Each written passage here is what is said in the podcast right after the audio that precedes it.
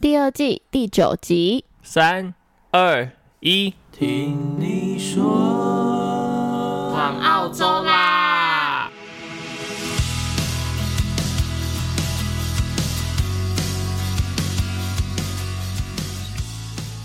！Hello，大家好，我是 Ting。Hello，大家好，我是 Nick。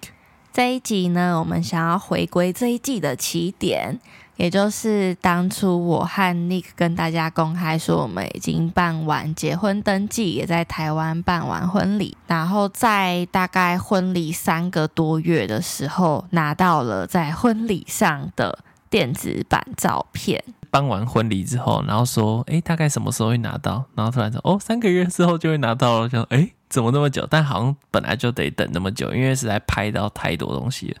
对，我们那时候收到的照片啊，有一千多张，因为我们是在澳洲嘛，所以 USB 的话是寄到。当时我刚好有个朋友回台湾，然后请他之后再帮我们带过来。但是就是看着那个云端的档案，其实是非常的大，录影的长片就有快三个小时，非常的长，所以我们也是有一点难载下来的。所以就只是大概看一下有哪几张不错的，先跟亲友分享。那时候拿到两小时的时候，直接下翻，想说到底是录了多细节。但是我觉得更扯的不是两小时，是我们看到那两小时，然后我们竟然坐在沙发上把那两小时从从一开始到最后全部看完，真的是完全就是重回当时候的各种场景。因为那时候其实离婚礼过去也有一段时间了。其实你知道，当人在回归现实生活之后，就会被很多大大小小的事情影响。例如你的工作很忙，你的生活压力很大，然后每天有那种很繁杂的那种杂物事，就有一点忘记当初。就是在婚礼上，其实一切都很梦幻，然后很不真实的那个感觉。可是当你看到一些影像啊，还有影片的记录的时候，很多心情其实就回来了。所以当时就是觉得很感动。对，然后有趣的是，因为我们当时候两个人在婚礼期间一定是爆忙的状况，所以很多这种小细节啊，其实我们根本就不知道，也是透过影片才知道，就是整个布置的，就是顺序啊，然后大家进场的互动啊，我们也是真的是要看照片和影片才发现，不然我们那时候都在化妆啊什么的，根本就不知道发生什么事。对，所以我在看照片的时候，除了看自己有没有被拍的很美以外，嗯、我就是重点吧。你个哎，然后我也是在看，哎，我哪个朋友他们的表情是怎么样，然后他们当时在干嘛，就觉得很有趣，因为那是我当时候没有注意到的画面。嗯。那拖到这一集才跟大家分享我们整个筹备在台湾的这场户外婚礼的过程呢，其实是因为我们后来朋友把 USB 运回澳洲给我们了，然后我直到最近就是拖延症大爆发，到最近才开始整理照片，就想说，哎，好像该来分享一下咯，不然很多细节我们可能会随着时间就淡忘了。嗯，真的，如果再拖个一两个月，我觉得我们对于很多细节或是有趣、印象深刻的事，就会越来越淡。对，我真的是直到上一个周末，然后我才开始整理那些照片，然后把我 IG 的文章都发完。我觉得真的还是要认真记录一下自己的生活，以免之后再回来看，就算有照片，你可能也忘记你当时的心情，或者是发生的一些。小插曲啊，那就会有点可惜。没错，所以今天大家就来看一下，跟我们一起重回当时的状况，看我们能回想起多少。废话不多说，就进主题喽。你还记得我们当初为什么会想要办户外婚礼，或者是怎么决定我们要办怎样子的婚礼的吗？我觉得最一开始我们有这个。对话的时候，好像就比较偏向说，哎，我们以前我们参加婚礼的，就是经验是怎样？然后，当然，大家在台湾如果常参加婚礼的话，很多都在饭店啊，然后新人进场啊，然后循着每一桌敬酒啊那种流程，好像真的蛮一成不变的吧之类的。然后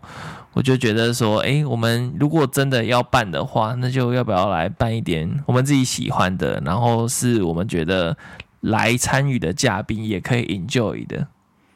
嗯，对。其实我记得在最一开始，我们是还有想过说，哦，我们要办在什么巴厘岛啊，或者是海岛啊那种。嗯。但是大家也知道，就是在疫情过后，其实。太多的不确定性了，然后也有点麻烦，加上也有点预算问题，不知道是要请大家飞来参加我们婚礼还是怎么样。所以后来我自己就开始上网找一些文章，然后就看到，哎，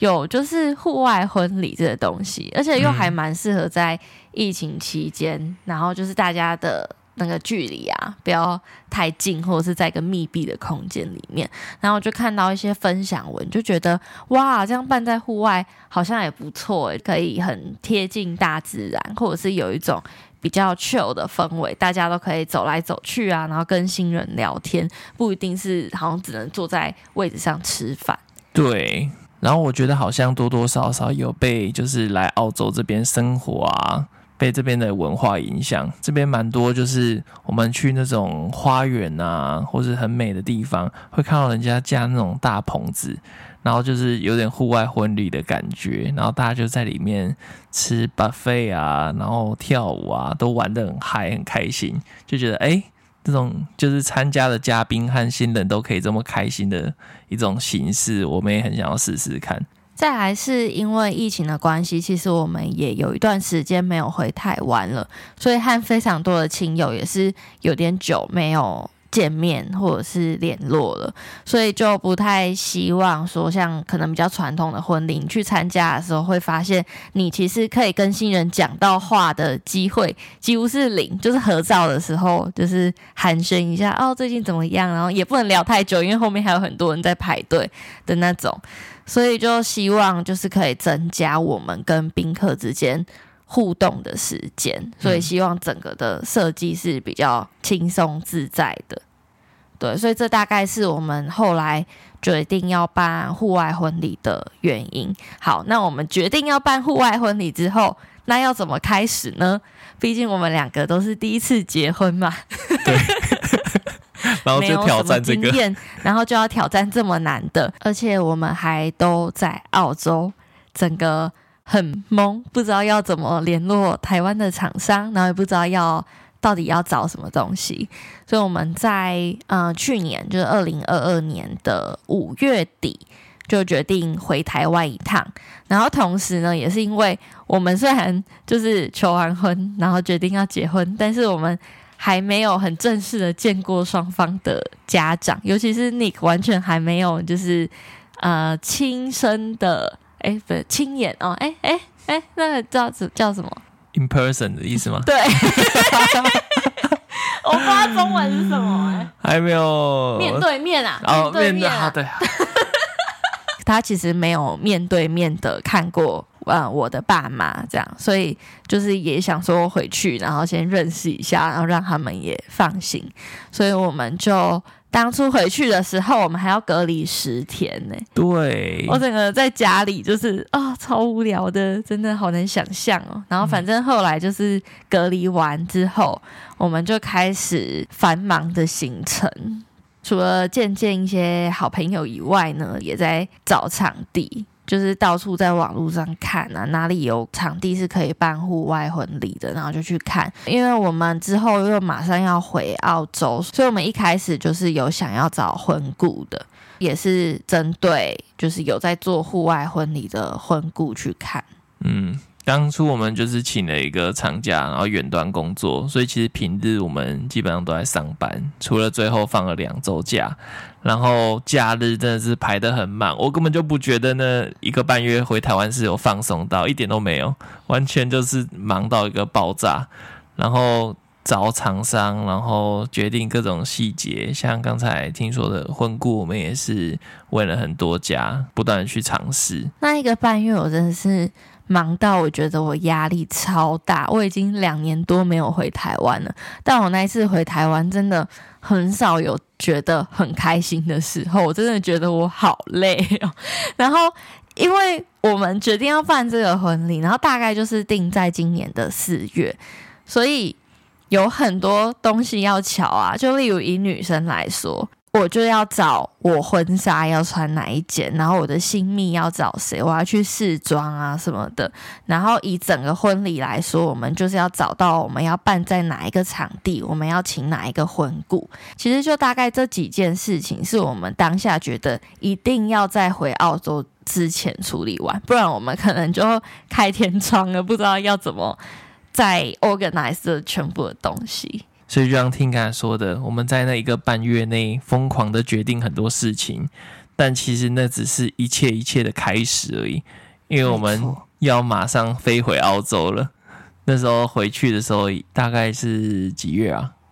七月，七月多，所以也就是一回去澳洲的时候，大概就是乘七八九十十一十二十三，没有。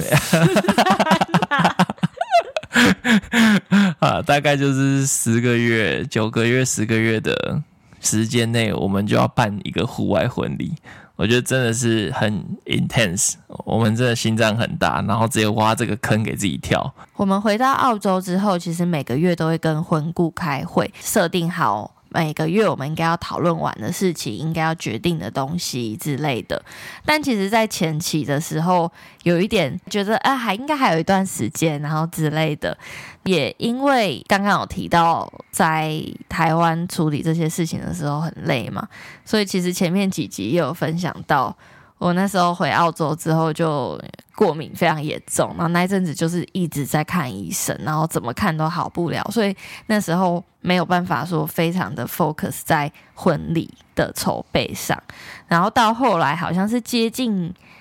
年底大概十月、十一月的时候，才开始感受到那种压力席卷而来。嗯、就是因为你大概在婚礼前的嗯两三个月，你就要开始发表单啊，然后询问宾客说要不要出席啊。然后这前面我们有太多的细节要选择了。我觉得这也是办户外婚礼跟。你办在婚宴会馆或者是饭店很不一样的地方，因为它有非常大的自由度，可以让你去做选择，像是你婚礼的这个色系啊，你的流程啊。这么大一个场地，我们租下来，哪一区要规划做什么活动啊？就是有非常多的东西，然后它加上还有喜帖，我们的主视觉什么的，然后我就觉得哇，怎么这么多可以选的？要什么颜色？连椅子和桌子和桌巾、餐巾的颜色和长得怎么样都要选。我觉得就是自由度很高，某种程度是可以实现你完美的梦想，就是你那种闭上眼睛就啊，这都是我选的那种感觉。但同时，Tim 不是一个非常 就是 good at 做决定的一个人，他会 纠结到不行，就是因为我有点选择障碍了，嗯。所以就是同时也在那个期间给他很多压力。我觉得对我来说最困难的点是我们只有去场看过一次，然后当下有拍了很多的照片和影片，但是随着时间真的过去很久远，我有一点难想象我选的那些东西放在那一个场景下会是什么样子。就是我会一直去想象，但是我没有办法想象，我又很怕这些组合在一起之后没有。办法很漂亮，嗯，然后加上那个花，说要怎么设计，什么色系，我也不知道那时候到时候那个花到底会布置的怎么样，就会让我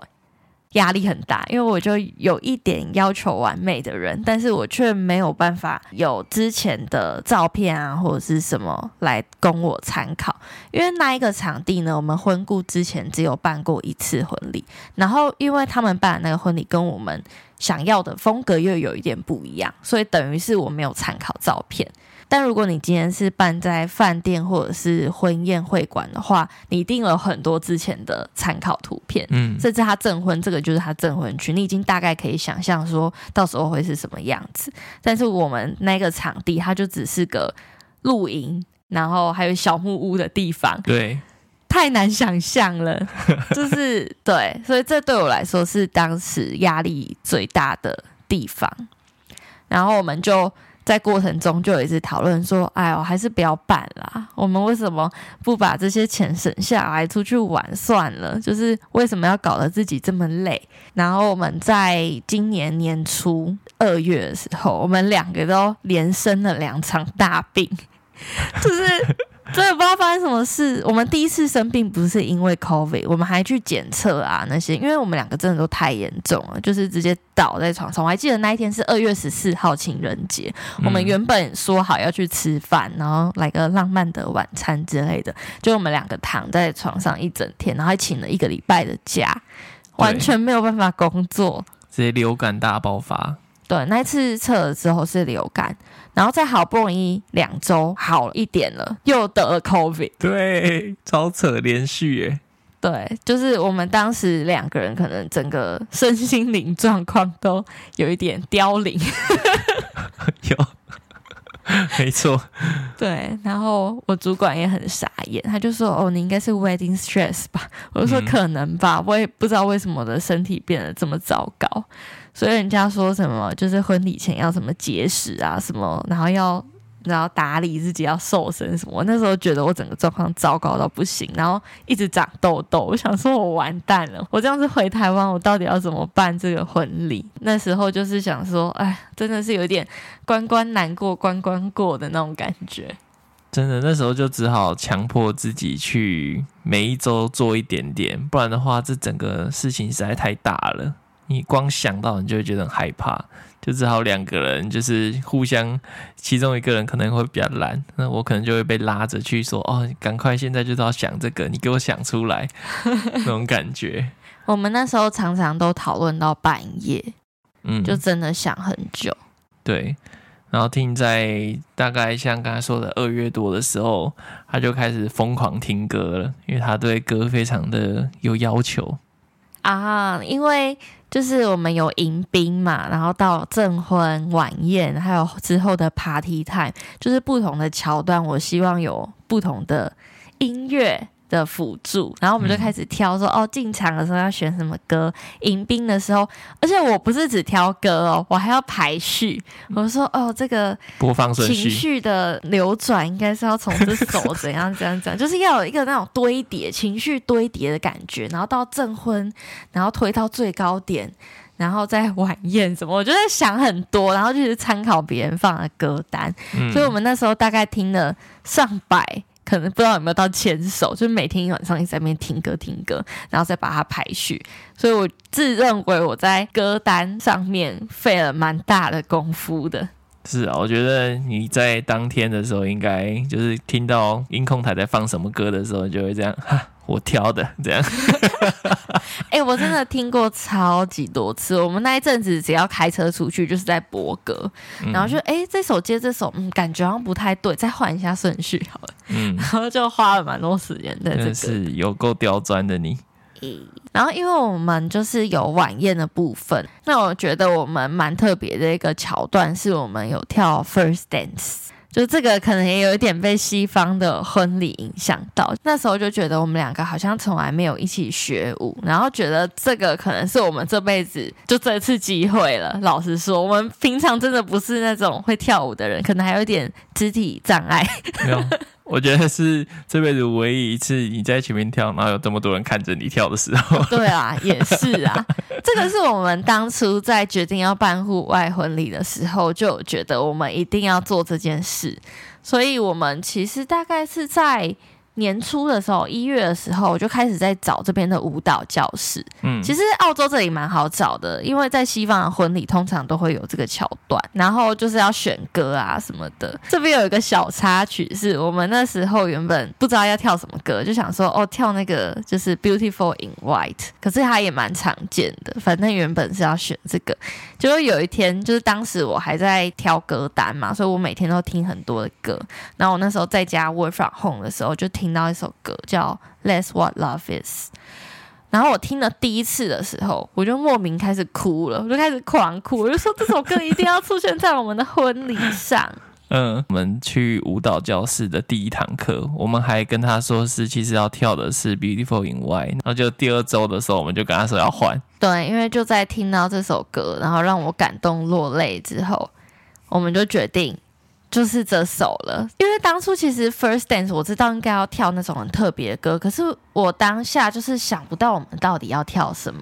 嗯，所以就很没有感觉。就是虽然我们选了说跟老师说我们要这首，但是就很没有感觉。但是好不容易听到这个，我就直接跟老师说我要换歌，然后结果老师也非常的爽快，就说换的好。他说我原本觉得你们这首有点太老古板，然后他那时候就觉得我们心跳这首是 way better than the Previous one，所以我们自己也觉得很开心，而且后来事实证明，也真的是非常的感动，因为他的歌词实在是太切中我们在国外，然后面临这些很多生活上很现实的各个大大小小的东西，然后又经过疫情，你知道在国外其实。你很难有一个很长远的朋友的关系，因为大家可能来来去去，他可能来也没有待多久，他可能迟早又回台湾了之类的。就归属感这种东西很难找，就找到后面好像就是也只有固定不变的，也就只有我们两个而已。对，就是那首歌，真的非常推荐大家去听。我不知道大家能不能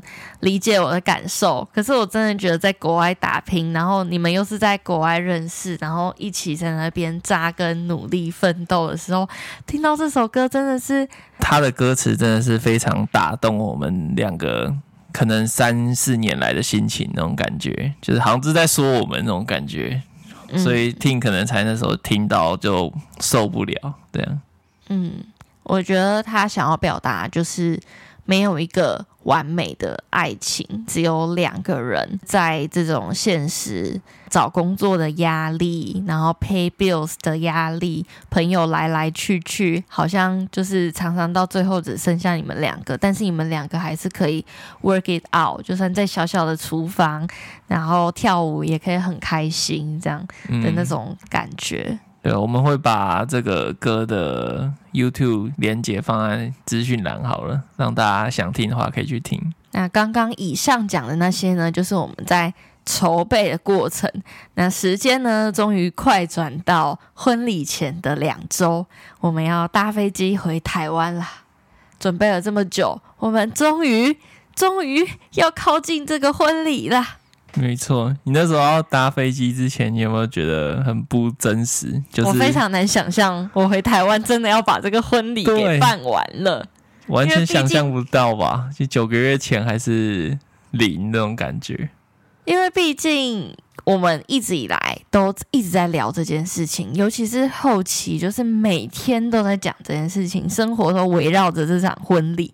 然后我们现在终于要回去了。其实那时候要回台湾的时候，我是有很多的担忧，大过于对这场婚礼的期待。因为就像前面讲的，我一直没有办法想象那个画面，甚至连那个座位是怎么排，我都还是没有有很大的感觉。所以我们那时候大概凌晨四点到台湾，我们就直接搭计程车，然后去 Nick 在苗栗头份的家。因为我们办那个婚礼是在南庄，就是一个在深山里面的一个庄园。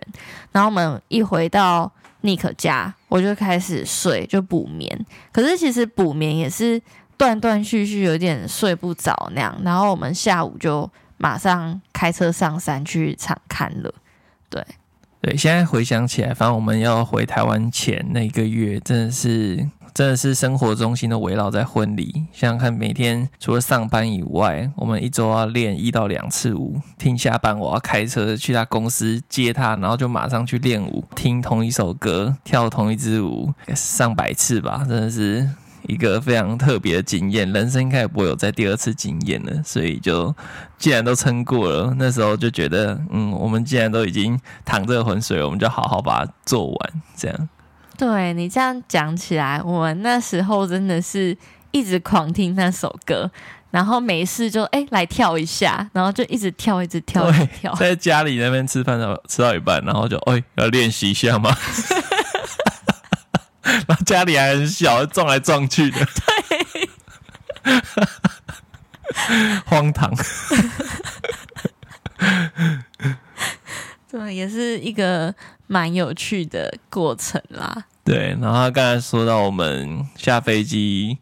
哎，我们马上就去场看了嘛，也是蛮必要的啦。因为毕竟我们已经很久很久没看那个场地了，上次看已经是九个月前，而且我们是一看了一次，回去想了几天，我们最后就决定是他了，真的没有再看第二次。第二次就是九个月后。对，因为那时候时间就是整个非常有限，我真的觉得在这整个筹备的过程中，时间对我们来说是一个非常 limited 的资源。对，而且那时候，呃，我们常看就是跟婚顾约好，然后他就带着我们，然后去看说，哦，这每一区到时候婚礼的时候是会怎么规划，然后我们又讨论了一些细节，然后当时就看到。整个山它是雾蒙蒙的一片，我就觉得，哎，好像也蛮浪漫的啦。因为那一阵子台湾就是一直疯狂下雨，所以我一直蛮担心我们的户外婚礼，万一下雨要怎么办？那时候我还安慰自己说，你看这样云雾缭绕，整个这样山也是还蛮美的，很浪漫。结果不知道是不是因为我这样乱讲话、乱许愿，就真的是。我们直到婚礼的前一天都还在盯着那个天气预报，可能每几个小时就要看一次，因为我们婚礼当天的下雨几率是百分之八十 percent，所以我们就一直在讨论说，我们需不需要有 Plan B？嗯，因为我们当时的所有活动，包括证婚和晚宴的吃饭，都是在户外的，那时候真的非常的崩溃。我真的想说，我规划这么久的东西，我们那么认真准备的每一个细节，会不会都因为这样就没有办法很完美的呈现？然后我就有一种真的很不甘心的那种心情。嗯，那时候我们两个基本上就把天气预报当 Facebook 刷的感觉了，因为天气预报以 iPhone 来讲，应该是能看到十天以后吧。然后，反正我们就在两个礼拜前，然后就开始狂刷，每天看，每天看，然后把那个截图又贴在我们两个和那个婚顾的群组，就说：“哎、我觉得现在好像变好一点。”一直一个自我安慰会，你知道吗？就三个三个人都想要讲一些话，让彼此好过一点，就是不要担心太多，我们就是继续往下看就对了，这样。我还记得前一天的时候，然后婚顾就打电话来，然后他就说：“嗯，看现在这样子，就是可能四五点以后，有可能雨就会停了。”然后他就跟我们一起冲一波，就决定好，没关系，我们就继续做户外的试试看。因为那时候就是有在考虑说，要不要所有的布置都搬进室内，就是一个棚子底下，这样我们就直接彻底放弃在户外的这个选项。但是后来我们就有一点，我觉得也是一股冲动，就决定好，不管就是跟老天爷拼了，我们就还是要搭在外面这样。嗯。那是前一天的事情，因为厂商硬体的厂商前一天就要去场地把他们能 set up 好的东西 set up，像餐桌啊，然后一些我们跳舞的舞台板啊那些，就像你刚才说的，那真的是就是大赌一波了，是很困难的抉择，我必须说。现在回想起来，当然很感谢，就是。有愿意跟我们一起冒险的婚姑，就是他一半的给我们的勇气去冒那个险，那种感觉。对，他们还一直做那个晴天娃娃吊在上面，就一直非常的希望不要下雨。哎，很多就是新人在前一天担心的是哦流程啊，然后美不美啊，然后什么。然后我最最最最担心的就是天气，我瞬间就是其他的紧张焦虑感都没了，就是只为了那个天气在。担忧，那真的是成败关键。以户外婚礼来说的话，对，对我真的觉得户外婚礼可以办得很美、很浪漫，但是天气真的是一个很重要、很关键的因素。嗯，对，所以我们就很阿莎里的决定 Plan A 了。那时候就想说，不行，我们准备了那么久。休想夺走我们那时候花的每一分思考，什么我们都要让它呈现这样。好，所以在我们做了如此不负责任的决定之后呢，我们又回到了我家。那时候是婚礼前一天。那婚礼前一天，以一般人来讲的话，应该就是要好好的照顾自己，让自己明天以最完美的姿态呈现在所有亲友面前，对吧？但其实。我们那时候好像还有很多事没做。对，我觉得户外婚礼啊，其实我们自己要准备的东西也是蛮多的。我还记得 Nick 好像在切水果吗？对，你是在干嘛？我进来婚礼早上。当天早上要七点爬起来切苹果和柠檬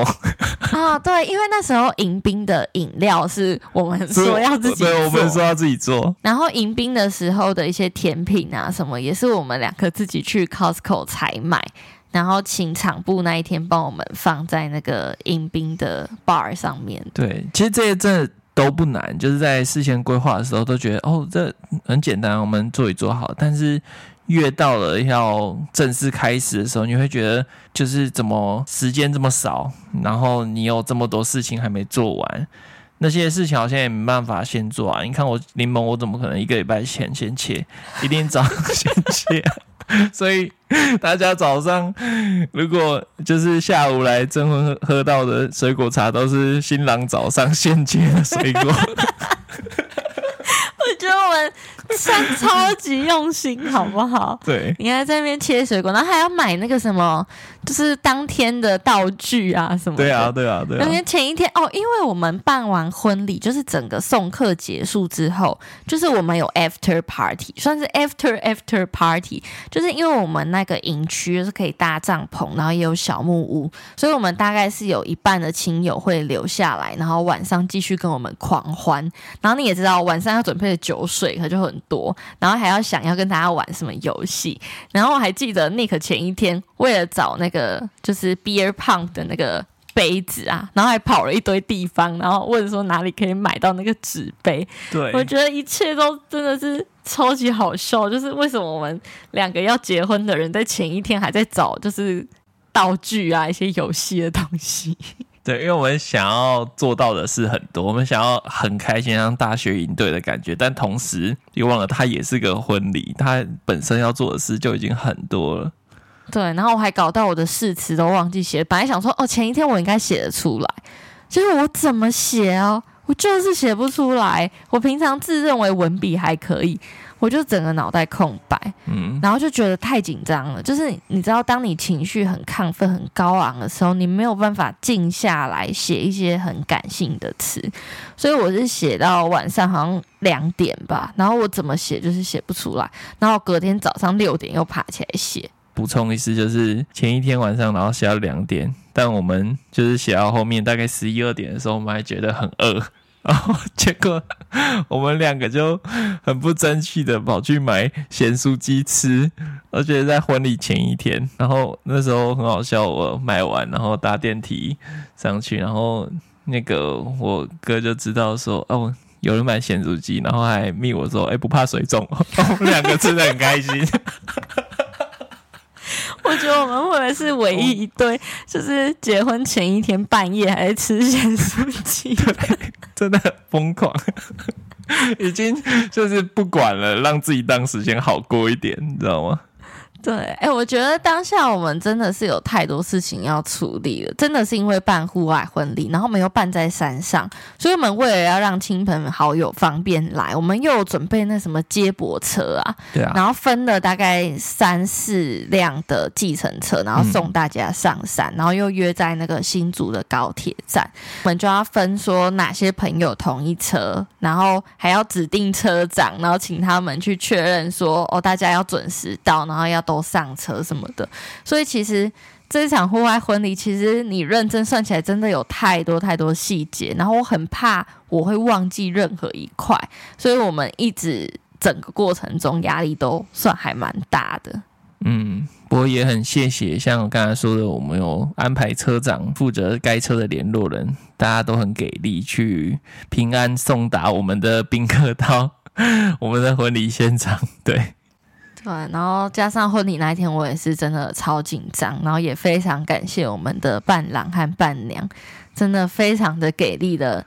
就是 handle 了现场非常多的状况，然后包括我在化妆的时候，我其实没有觉得自己很进入那个状态，就觉得哦天哪，一切都太不真实了。然后可是我的两个伴娘就非常开心的在旁边，就是很闹，然后。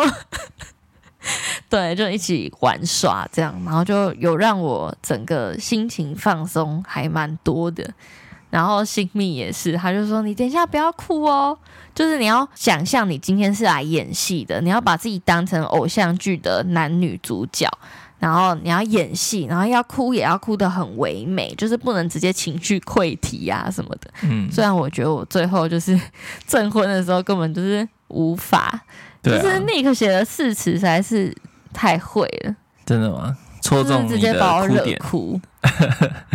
对，看，对我也要在这边感谢，大感谢我们的伴郎们，真的非常辛苦，因为我们两个真的是规划了太多东西，需要人家帮忙了，所以当天就是一个忙翻，然后还有 after party，还要当主持人，也是忙翻，对，对，因为我们像我们在迎宾的时候就准备了一个拍立得板。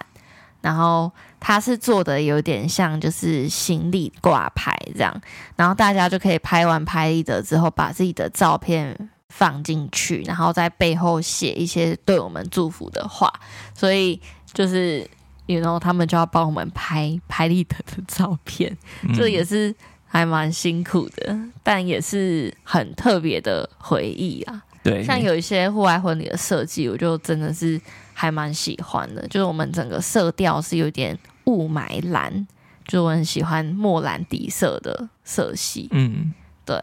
然后还有我们当初认识第一次一起出去是去冲浪，所以我们的迎宾板最外面是一个冲浪板，然后上面写着我们的名字和日期，这样就是有很多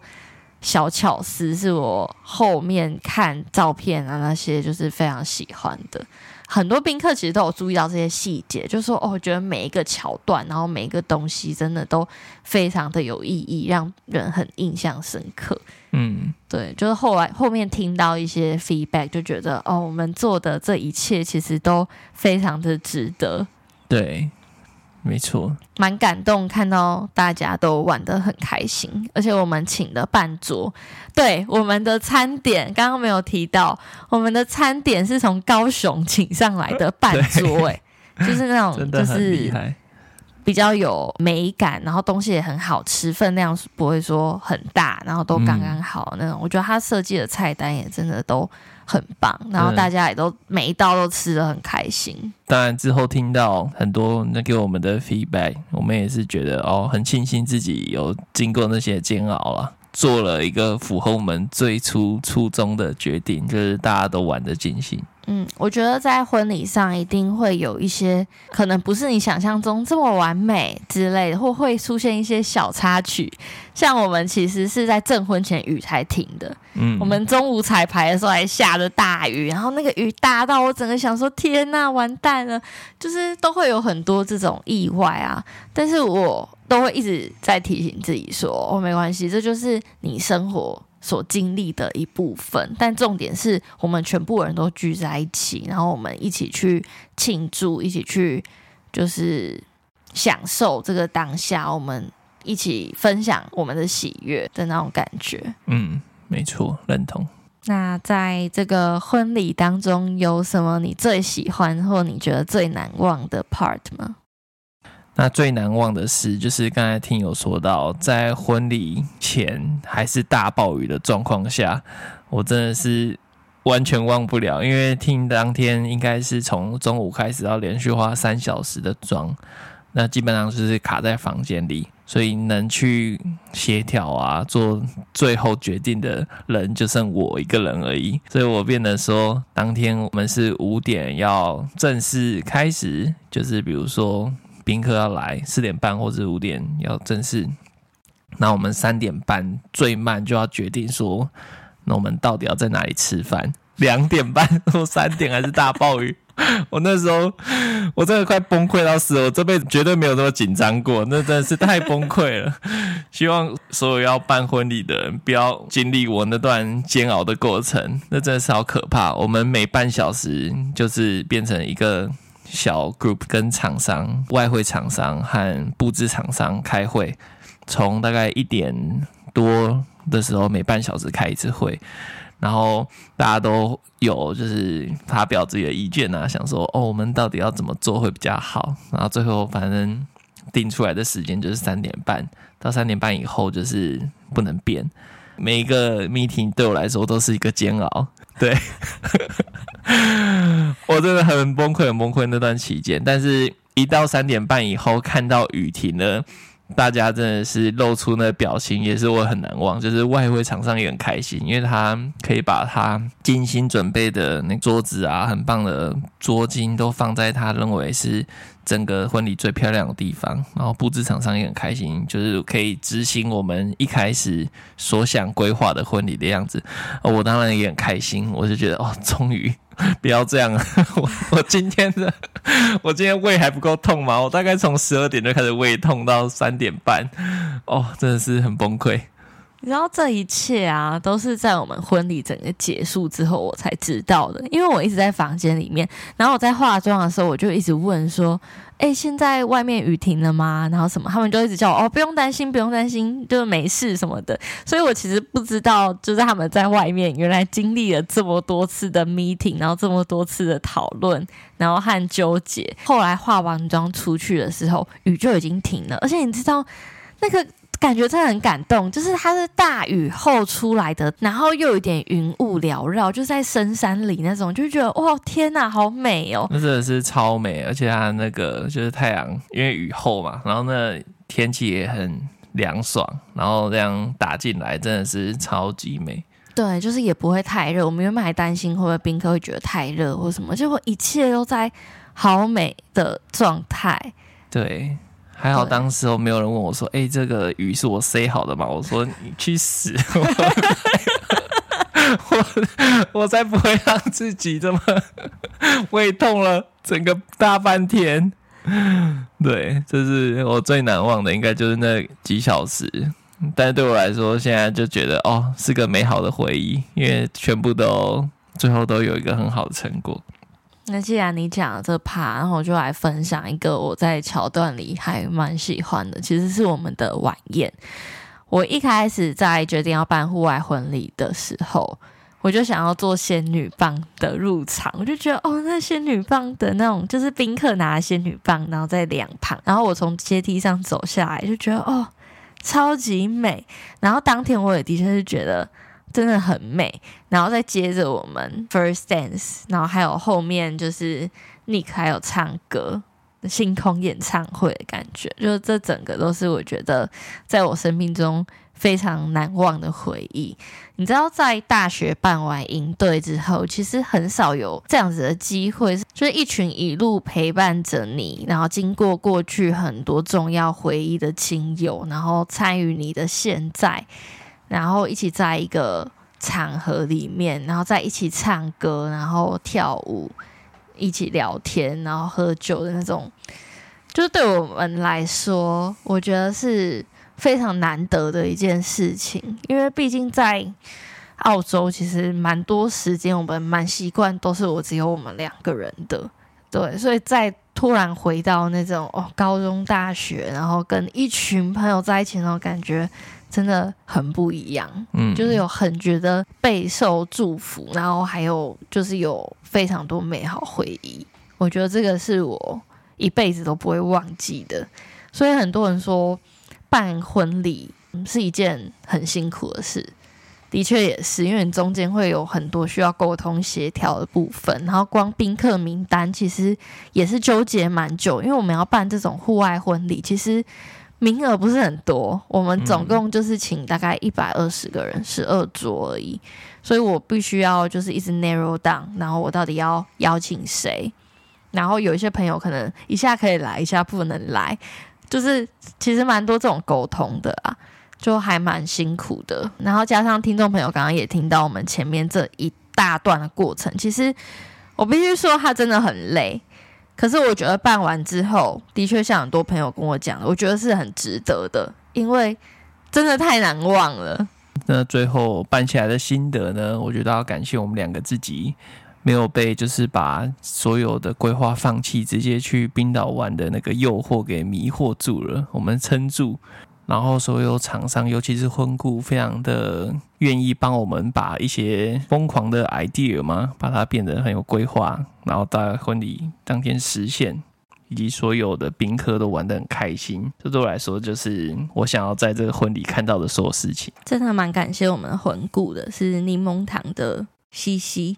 然后他也因为想要更了解我们，竟然把我们的 podcast 全部听完了。对，小奥吐西西真的很厉害耶！我真的没有想过他会就是都听完，然后在婚礼当天很多描述啊，或者是一些致辞啊，都还蛮呼应的。另外一个，我觉得我们户外婚礼可以成功的关键，其实也是要感谢我们双方的父母，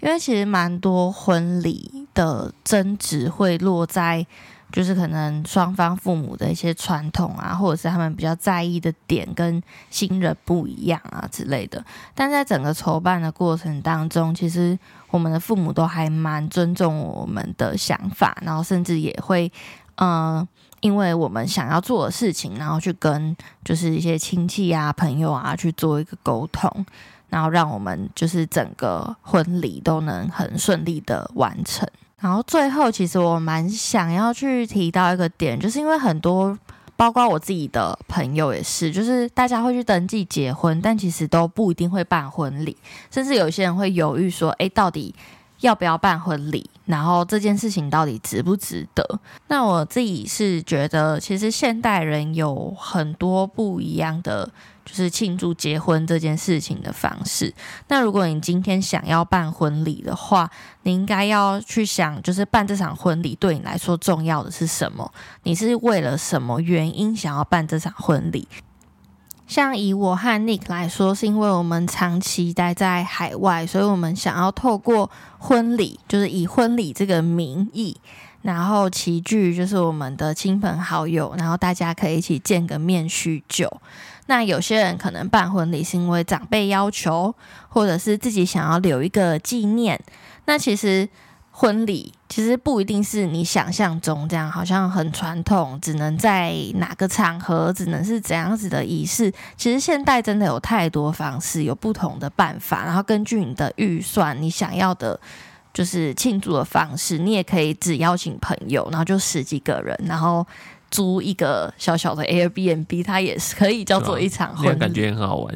对，它其实现在是有非常多不同的方式，所以应该要先问问你自己，你觉得重要的是什么？你想象中的那个婚礼应该要有怎样子的元素？是个就是怎么样子的场景？因为如果你今天要办，你去找了场地，你去找婚顾，他一样会问你，你心目中的婚礼是什么样子？我觉得在你想要去做这件事情之前，你应该是要有一个想法，而不是跟风，觉得诶，大家办，然后好漂亮，我也要办一个。那今天的节目就在这边告一个段落啦。如果你还没有 follow 我们的 IG It's TN Talk，赶快 follow 起来。那我们今天分享了很多内容，这些厂商的资讯，如果大家有兴趣的话，我到时候会在我们的 IG 转发一篇我个人的 post，然后里面就有一些照片啊，和就是厂商的 IG。如果大家有需要的话，也可以私讯他们询问。那如果你喜欢我们的节目，现在就可以往下滑，滑到